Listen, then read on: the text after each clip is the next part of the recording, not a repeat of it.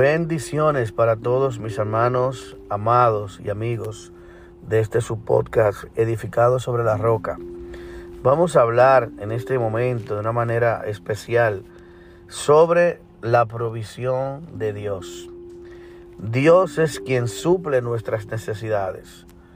Dios nos ayuda a comprender sus escrituras, su palabra, y quiere construir en nosotros un nivel de confianza de tal manera que nosotros tengamos fe, confianza en la palabra de Dios. Él estableció la palabra de Dios para que nosotros la estudiemos, la analicemos y podamos creer lo que Él establece en su palabra. Vamos a leer en el libro de Mateo, versículo capítulo 6, versículo 25, que habla sobre nuestra confianza en Dios. Dice así, por tanto os digo, no os neguéis, no os angustiéis por vuestra vida, qué habéis de comer o qué habéis de beber, ni por vuestro cuerpo, qué habéis de vestir. ¿No es la vida más que el alimento y el cuerpo más que el vestido? Mirad las aves del cielo, que no siembran ni ciegan, ni recogen en graneros, y, sin embargo, vuestro Padre Celestial las alimenta. ¿No valéis vosotros mucho más que ellas? ¿Y quién de vosotros podrá, por mucho que se angustie, añadir a su estatura un codo? Y por el vestido, ¿por qué os angustiáis? Considerad los lirios del campo, cómo crecen, no trabajan ni hilan, pero os digo que ni un Salomón, Salomón con toda su gloria, se vistió como uno de ellos. Y si la hierba del campo que hoy es y mañana se quema en el fuego, en el horno, Dios la viste así, ¿no hará mucho más por ustedes, hombres de poca fe? No os angustiéis pues diciendo qué comeremos o qué beberemos o qué vestiremos. Porque los gentiles se angustian por todas estas cosas, pero vuestro Padre Celestial sabe que tenéis necesidad de todas ellas. Aleluya. Señor dice ahí, verso 33, buscad primeramente el reino de Dios y su justicia, y todas estas cosas os serán añadidas. Así que no os angustiéis por el día de mañana, porque el día de mañana traerá su propia preocupación. Basta a cada día su propio mal. Bendito es el nombre del Señor. La palabra leída estaba en Mateo 6, del 25 al 34. Aquí el Señor nos habla de manera clara, precisa, sobre muchas veces nosotros como personas comunes y corrientes, eh, vivimos angustiados por el día de mañana, qué comeremos, qué vestiremos, qué, eh, qué haremos. Pero más sin embargo, el Señor nos dice claramente que nosotros debemos desconfiar en Él. Que si de la manera que los, oiga bien, que de la manera que las aves que no trabajan ni siembran y Dios las alimenta, y el Señor nos hace como una comparación. ¿No valemos nosotros más que esas aves, las cuales Dios las alimenta sin falta? Y más adelante nos habla y nos dice sobre las vestimentas. Dice que Dios viste las flores, la hierba del campo, y se ven hermosas las flores, la hierba, y que si nosotros comparamos la, la, la flor que hoy es y mañana no es, que se seca, se marchita y se muere, que nosotros valemos más que ellas, pero que dice que Salomón como rey era un rey millonario de mucho dinero, muchos recursos, de mucha esplendidez, mas no se pudo vestir como una de esas flores del campo. ¿Cuánto más nos dará el Señor las necesidades que tenemos? ¿Suplirá el Señor? Dios es nuestro suplidor. Jehová Jireh Dios es quien suple nuestras necesidades. Conforme a nuestra confianza en Dios, conforme, a nuestra fe, Dios va a obrar.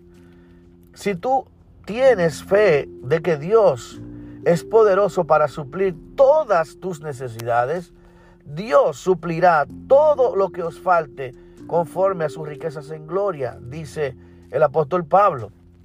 Y más hay que comprender este texto a profundidad. Dios no va a suplir solo conforme a tus necesidades, sino conforme a sus riquezas en gloria.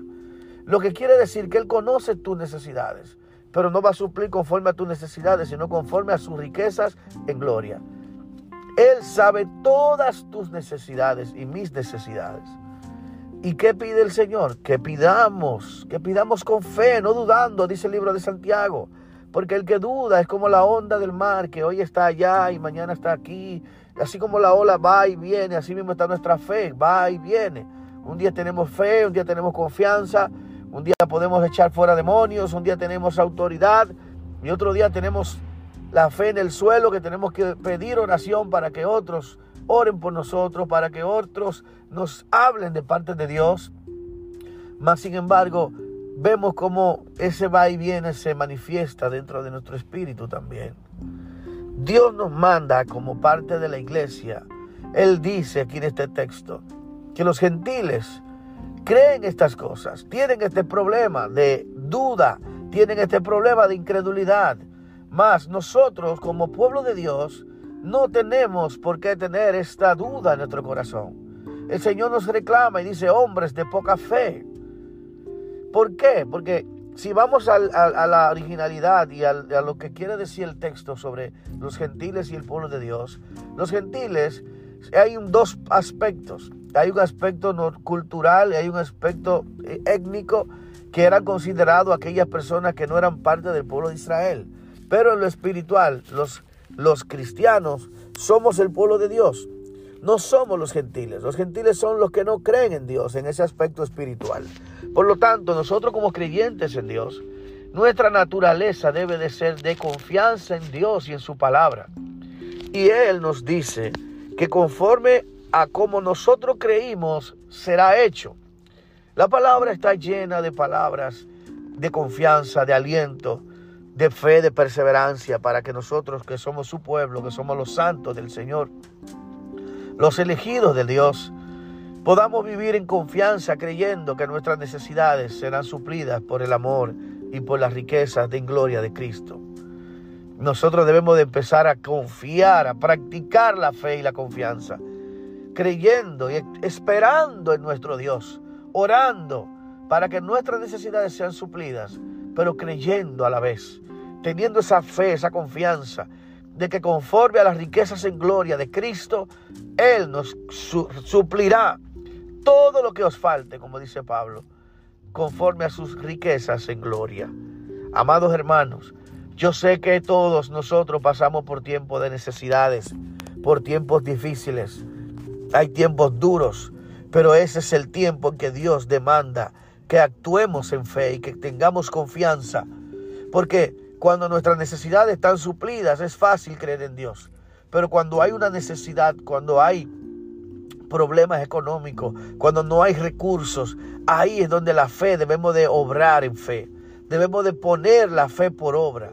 La fe, la seguridad, es la certeza, es la confianza de lo que esperamos. Y es que esperamos que Dios supla nuestras necesidades. ¿Qué esperamos? Que Dios nos salve.